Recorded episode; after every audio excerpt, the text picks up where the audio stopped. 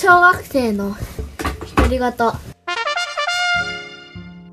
日あった話はいつも帰りに私3年3組なんですけど3年3組も10人ぐらいで軍団で帰ってるんですよ。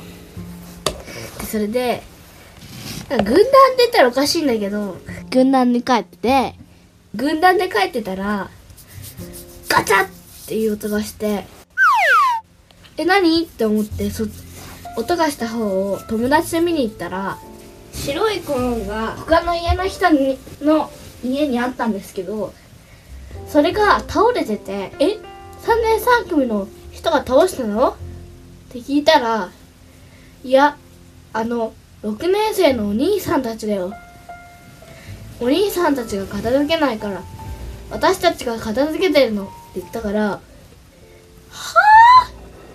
3年生舐めてんじゃねえよ6年生と思って。いつもいつも合同授業で教えてるからって。